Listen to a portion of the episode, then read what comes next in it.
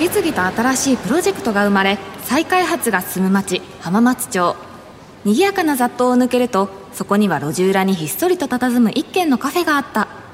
そこは元経営学者のマスターのもとにビジネス界のトップランナーから異端児まで集う風変わりなカフェだった。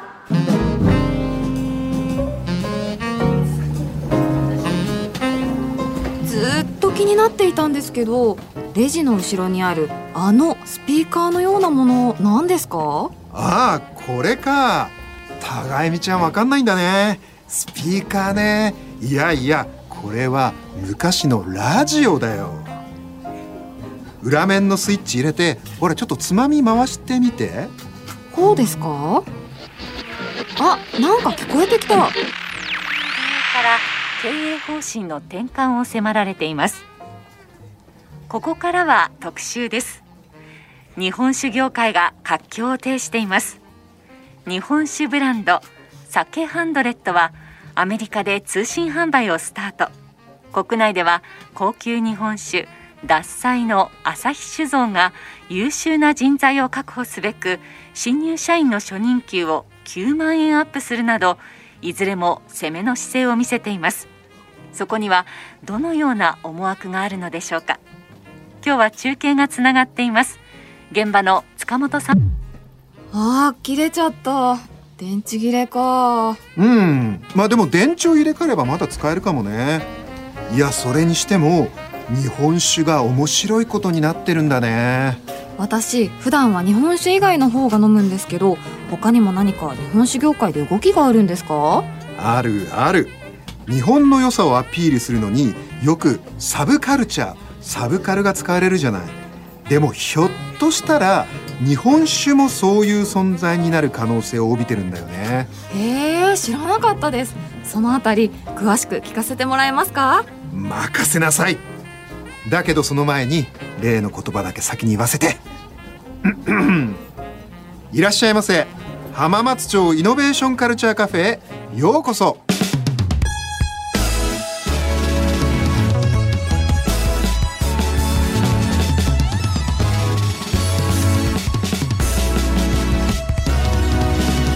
浜松町イノベーションカルチャーカフェ。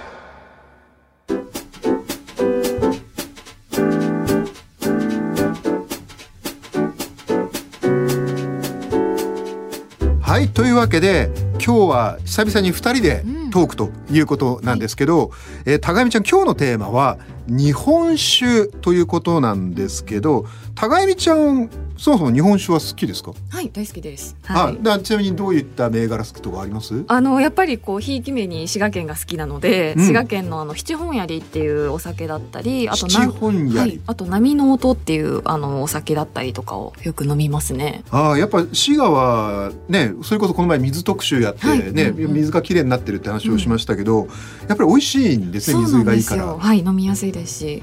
パスタは何か日本酒飲まれますか？あのね日本酒飲みたくなる気分ってあるじゃないですか。あります。おでんとかね。おでんとかあとお寿司とか。お寿司もいいですね。ね、に。なんかやっぱりそういう時はあの僕はあんまり銘柄とかわかんないんだけど、うんうん。だからそういう中で僕がね、うん。あの好きなのは荒政酒造っていう,、うんうんうん。そこの、まあ、有名なナンバーシックスっていうのがあって。へえ知らないです。これはねすごい有名なんですよ。うんう。んあの六号酵母っていう、うんうん。あの日本酒って作る時に酵母がいるじゃないですか。はいあれの中でもあのその六号あの南号酵母っていう番号がついてるんですけど、六号って伝説の酵母があって、それが元々その荒政のまあご先祖様っていうか、うんうん。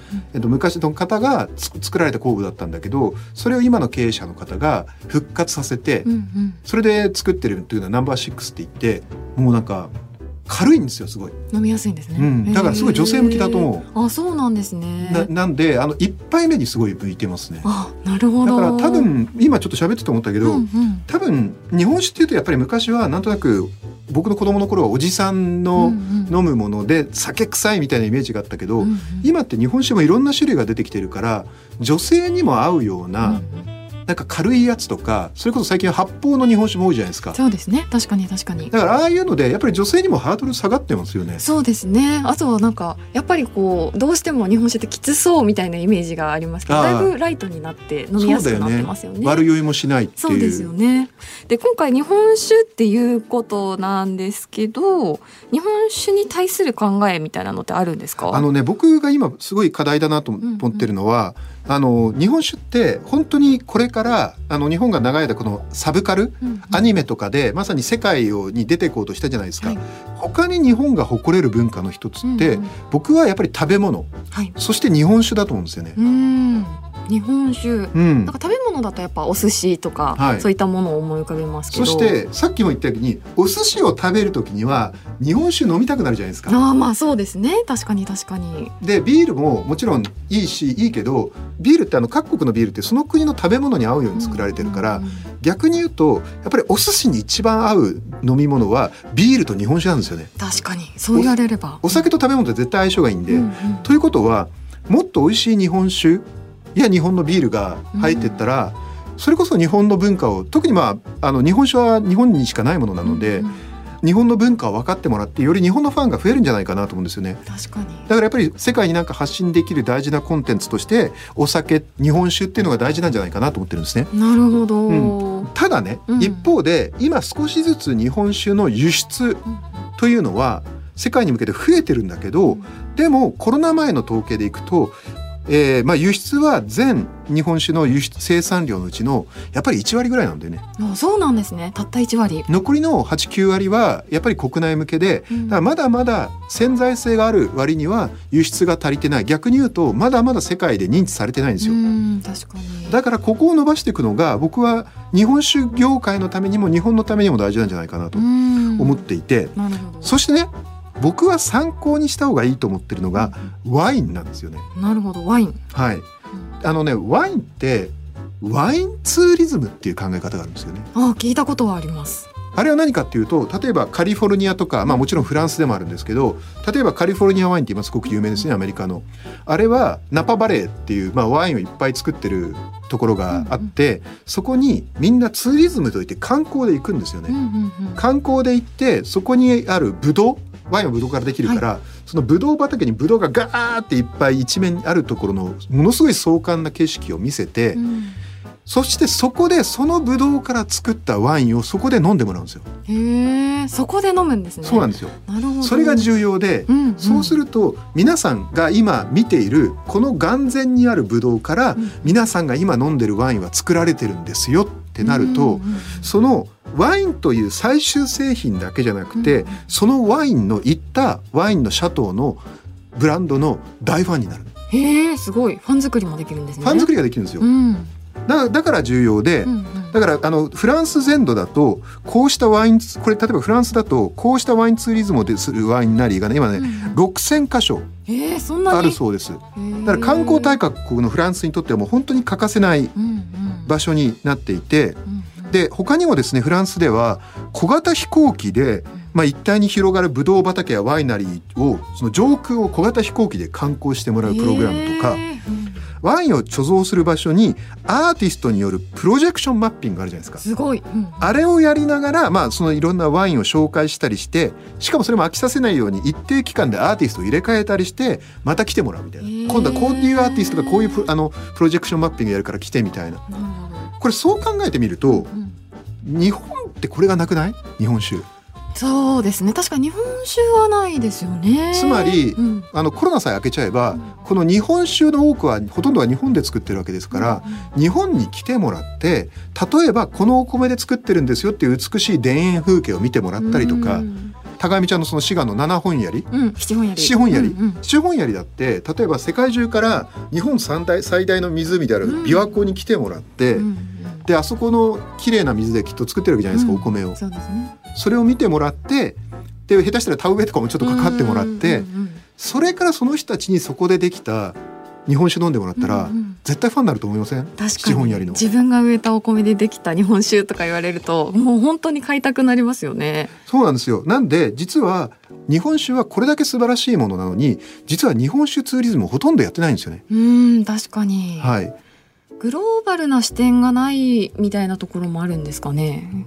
そうですね。で、まあ、それが最近だんだんグローバル化してきて、日本の市場は当然ね、人口減ってるから、やっぱり海外に目を向けていく、あの、当事さんが出てきている、日本酒メーカーさんが出てきてるんで、だからこそ、ワインツーリズムの、まあ、ある意味、日本酒版というものをやっていくのが、実は僕はすごい重要だと思ってるんですね。で、これ実は僕が考えてることじゃなくて、ちょっと名前は言わないんですけど、ある日本酒を、有名な日本酒を作ってる当事さんの、まあ、そのトップの方が構想されてることなんですよ。あ、そうなんですね。なんで、そのうちこういったものが出てくるんじゃないかなというふうに期待してます。うん、本当ですね、楽しみですね。で、そのワインツーリズムをまあ参考にすると、よりこうファン作りに役立つっていうお話だと思うんですけど、はい、さらになんかそこから見込める将来的ないいことってあるんですか？そうなんですよ。実はね、それがプロセスエコノミーっていう言葉が最近出てきてるんですね。なるほど。これあの昨年ですね、あの小原和弘さんという方が書かれた本がプロセスエコノミーという本で、うん、これからの経済社会というのは最終製品にあんまり差がつかなくなってきてるんですよね。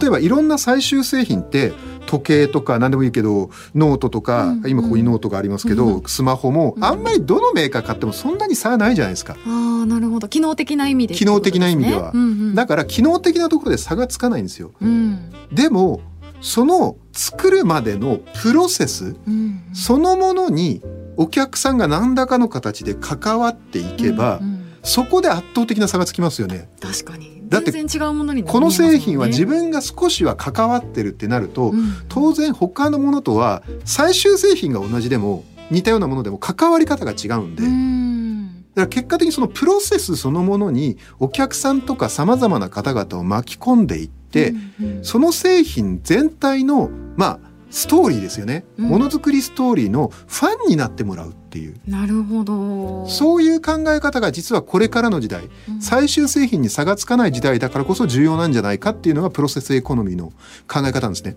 例えばなんかどういったそのやり方がありそうとか一番わかりやすいのがもう起きているのがエンターテインメント分野ですね。ほうほう。つまり例えば今で言うと圧倒的人気があるのが BTS あそうですね。それから少し前に大人気だった韓国の二次優、うんうんうん、ああいったものってオーディションで選ばれるところからファンが見て巻き込まれていくじゃないですか、うん、そうですね。そうするとやっぱり特定の誰かのファンになっていく、うんうんこれでもちょっと前だったら日本で AKB や乃木坂がやってたことだし、うん、さらに少し前だとモーニング娘。がやってることなわけですよ。うん、確かにそう言われればそう、ね、だから実はエンタメ業界っていうのはすでにこのプロセスエコノミーの考え方が入ってきてるわけですね。うんうん、なるほどであと僕の周りだとえーと、三つ星ケイトっていう会社があるんですが、うん、ここがね最近やりだしてるあの発送してるのが、うん、三つ星ケイトって何の会社かっていうとあの医療の染め物の会社なんですねもともと染め物。はい、うんうん、で岐阜羽島にあるんですけど、はい、で染め物の会社なんだけど今何をやってるかっていうと結局洋服の生地を作ってるんですスーツの生地とか、うんうん、最終的にはスーツの生地になるんですねスーツっていうよりは、はい。うん、なのでスーツの生地って何でできてるかっていうと綿でできてるので、ね。うん、羊なんですよ。あなるほど。そっかそっか。なのでさっきワインツーリズムって話したでしょ、うん。うん、実は三つ星系統が今やり出そうとしているのは羊ツーリズムなんです。羊ツーリズム？あのワインの原点がブドウであるように、うん、スーツの原点って羊なんですよ、うんうんうん、だとしたら羊を見てもらうのがいいんじゃないかって言ってなるほど。でまあコロナ前に聞いていた構想だと、うん、実際にやがてそのあの例えばニュージーランドで羊いっぱい飼ってるんでスーツ用の。実はニュージーランドにツーリズムをやったらいいんじゃないかとか。その第一歩で実はドローンを使って牧羊しているところをドローンで撮影して、それをその消費者さんに流すみたいな、そういうことをすでに始めてるんですね。そうなんですね。このプロセスにお客さんにも入ってもらう。うん。あるいはプロセスを楽しんでもらう。なるほど。っていうことがファン作りにとってものすごく重要になってくる可能性が高いんですね。なるほどでも本当体験みたいなところもそうですしなんか情緒的なところにこう訴えかけるような施策っていうのも大事になってくるんですね。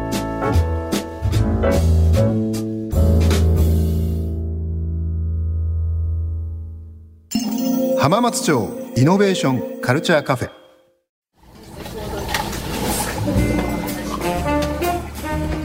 酒はプロセスエコノミーでファンを増やすべきだという考えは分かりましたけど具体的に注目している日本酒の蔵元はありますか？うんもちろんいくつかあるんだけど実はね全く別真逆、うん正反対の方法で突き進む2つの蔵元に特に注目してるんだよね。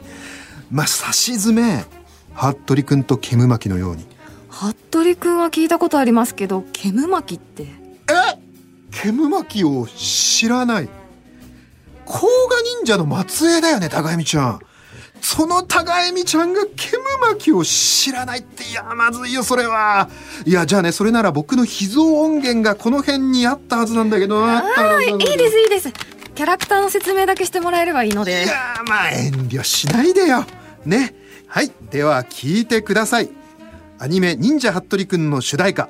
堀純子コロンビアゆりかご会で忍者ハットリくんというわけでいや僕の世代には本当に懐かしいんですけど、うん、この忍者服部くんは原作があの藤子不二雄 A さんですね。あの最近他界されましたけど、もともと藤子不二雄さんっていうのはねコンビでやられていて、はい F と A に分かれたわけですねやがてね。で F さんの方がいわゆるドラえもんとかを書かれた方で怪物くんとかこの忍者服部くんを書いたのがこの藤子不二雄 A さんの方とい。うことで、はい、まあ、この藤子不二雄 A さんの本当に代表作の一つが忍者服部くんということですよね。はい、で僕もちょうど世代なんで見てましたけど、うん、えあらすじは伊賀の里で修行を積んだ忍者服部くんがひょんなことから東京の三つ葉家の居候になることから物語がスタート。三葉家の一人息子の健一や正体を隠し健一と同じ学校に通うライバルの甲賀忍者煙巻たちとさまざまな事件に巻き込まれてっていうことでいやー懐かしいね。互い道はもう全然じゃあ煙巻とかやれても分かんないわけね。そうですね。ただまあもちろん見たことはあるし知ってるなんとなく知ってはい。るわけどね、はい、煙巻っていう名前は覚えてないっていうね。そうですね。ただまあ今回そのなんで忍者服部くんにされたんですか？だからね、うん、忍者服部君っていうのはまさにタイプの違う忍者がいるわけですよ。正反対の忍者。一人は主人公の服部君ね、うんうん、服部君といえば当然伊賀なんですよ、はい、まあ設定ではあの服部半蔵のね、うん、子孫と言われてるわけですね、まあ、伊賀といえば服部半蔵なわけですよ、はい、そしてもう一人が先ほど言ったライバルの煙巻、うん、こちらは甲賀なんですね、もう忍者界の二大潮流じゃないですか。伊賀と甲賀といえばねでね同じ忍者なんだけど実はこの伊賀と甲賀っていうのは、うん、まあ、ただよくライバル関係と言われてるんですけど、ね。ね、服部君でもライバルじゃないですか、うん、やっぱねやってることが実はね正反対なんですよ。同じ忍者でも。同じ忍者でも実は。あの服部君がいた、まあ架空でいたわけですけど服部君がいた伊賀流っていうのはこれ実際に歴史上そうだっていうことなんですけど契約次第で複数の大名に仕えて仕事をこなすらしいんですよ。へえ。だからいい契約してくれたら、うんうん、特にポリシーはなく、うん、いろんなこう大名とお付き合いするそれに対して煙巻の甲賀流というのは一、人の主君に専属で使えるいわゆるまあ日本のサラリーマン型っていうんですかね。まあでもそういう歴史で言うとそういうイメージの方が強いですけどねどうしても。そうなんですよ。だけど実は伊賀流は全然違うやり方だったっていうことなんですよね。だから同じ忍者でも伊賀と甲賀でやり方が全然違うってことなんですよね。でもこれがどうして日本酒の蔵元とつながっていくんですか？いやそれがね、うんうん、あの今回取り上げたい日本酒の蔵元というのがえっ、ー、とですね先ほどもちょっと話題に出しましたが秋田県にある荒政酒造というところなんですね、はいそしてもう一つがこちらとても有名ですけど山口県にある獺祭を作っている朝日酒造、はい、このね荒政と獺祭がどちらも素晴らしい蔵元なんですけどまさにね伊賀と甲賀のようにやってることが違うんですよ。へどういうふうに？で荒政っていうのはですねあのもともとはあの日本酒のなんかパックのお酒みたいなの作ってたところなんですよもともとは。なんであのだんだんそういうパックのいわゆる格安のお酒みたいなのが苦しくなってきて、うん、もう本当に倒産しかかるような経営状況までいってしまったんですね。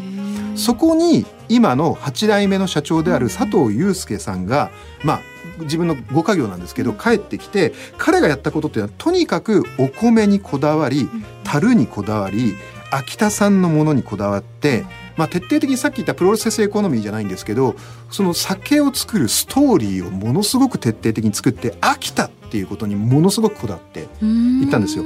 それをやることでとてつもなく美味しくて、そして先ほど言った6号工房はい、あれを復活させたのも実は佐藤君なんです。あ、そうなんですね。はい。なのでそれを使ってまあ全体のストーリーを作りながらとても美味しい日本酒を作り、しかもよく考えてください。お酒の名前にナンバーシックスですよ。確かに。不思議ですね。めちゃめちゃおしゃれじゃないですか。おしゃれ。すごくねマーケティングっていうものを非常にうまくやったんですね。結果的に日本で新しくまさにこう日本酒のストーリーとマーケティングを新たに作りながら、まあ、日本で今最も手に入らないお酒っていうものを作っていったっていうのが荒政なんですね。それで今大人気なんですよ。はい、で他にも佐藤さんは全国40の酒蔵で作る一般社団法人 JSP これジャパン酒焼酎プラットフォームの略なんだそうですが。えー、JSP を立ち上げて日本酒や焼酎の普及に向けた取り組みを行っていたり JSP が開設した商品の販売用サイト宴なんていうのも開かれてそれでも途中も好評ということでやっぱり日本の文化そのものをその日本の良さをうまく生かしながらもっともっと広げていこうっていうやり方なんですね。これが荒政流なんですよ。はい、でこちらも今日本ですごく人気があるんですけど、うん、一方のもう一個のやっぱり日本酒のね今最も注目されている酒蔵といえば獺祭。はいの作ってる朝日酒造になるわけですけど美味しいですよね。こちらも実はねもともと経営状況が良くなかったんです。そうなんですよ。そしてそこに今会長なんですけど櫻井宏さんが3代目の方がですね社長に就任されてで一気に立て直したわけですよね。はい、でこちらの獺祭の方はまあ有名なんでよくご存知の方も多いと思うんですが、むしろ人のまあ関わりっていうよりはいわゆる機械による大量生産人じゃなくて機械がやることでむしろより美味しい酒が安定して作れるとで逆にそれが大量に作れるわけですね。なんで美味しいものを大量に作るっていうのがどちらかというと獺祭の発想で確かに真逆ですね。真逆なんですよ。それで機械化を進めてでそうするとやっぱりそのノウハウがあるとどこでもノウハウがあるとどこでも作れるから、うんうん、産地にこだわる必要もないので実は今はアメリカに醸造所を作ってます。あそうなんです、ね、はい。あのニューヨークに例えば去年の春にはニューヨークに醸造所を作ったりとか、うんうん、実は今アメリカ進出っていうのを現地でアメリカ産の日本酒を作ると。えー、そんなことが？はい。を実際今桜井宏さんがやられてるんですね。で、あの日本の経営は息子の和弘さんに任せていて、で去年で例えば大リーグのヤンキースから打診があって、うんうん、ニューヨークヤンキースのスポンサーになったりとか。えー、もっとじゃあ認知も高めながら。そうなんですよ。だからそういう形でまさに日本酒を知ってもらおうっていうことなんですね。だからどちらもこの日本酒をまあより盛り上げていこうっていうことでは同じだし、どちらもある意味成功してるんですけど、日本の秋田にこだわって全てを秋田にしてそこのストーリーとか共感性とか思い入れからなかなか作れないブランドナンバーシックスみたいなものを作っていこうっていう佐藤さんのやり方と、一方で美味しい日本酒を大量に作って多くの方に飲んでもらおうっていう発想の桜井さん。どちらも日本酒を今改革してるまさに革命児なんですけどアプローチが違う。真逆なんですよね。すごいですね。まさに伊賀と甲賀なんですよ。そこで忍者服部君につながるわけですね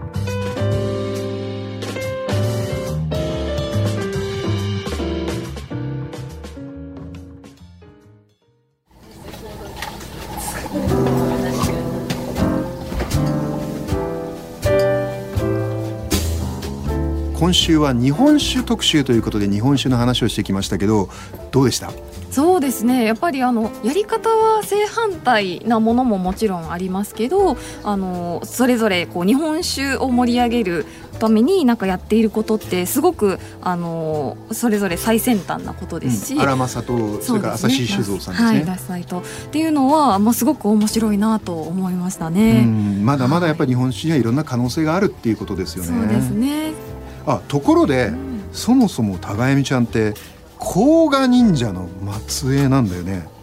同じ甲賀忍者の煙巻きを知らないっていうのはさすがにまずいんじゃない？そうですかね。いやしかもさよく考えたら甲賀忍者ってさっき言ったように一人の人大名にずっと使えるっていうどっちかっていうと会社員的なのが甲賀忍者の特徴なのに高恵美ちゃんどっちかっていうといろんな人といろんな会社と契約で仕事してるからまさに伊賀忍者的だよね。いやなんか矛盾してるよな本当に甲賀忍者なの。いいじゃないですか。それより次回は。いやいやいやいや僕は納得いきませんよ。いやそもそも忍者の末裔っていうのがなんか怪しいんだよなしつこいな。こうなったらえい！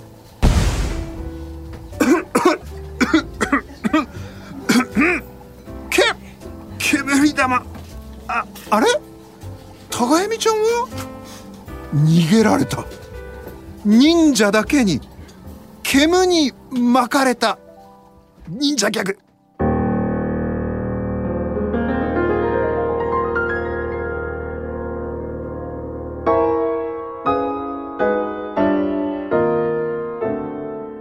新しいプロジェクトが生まれ再開発が進む町浜松町。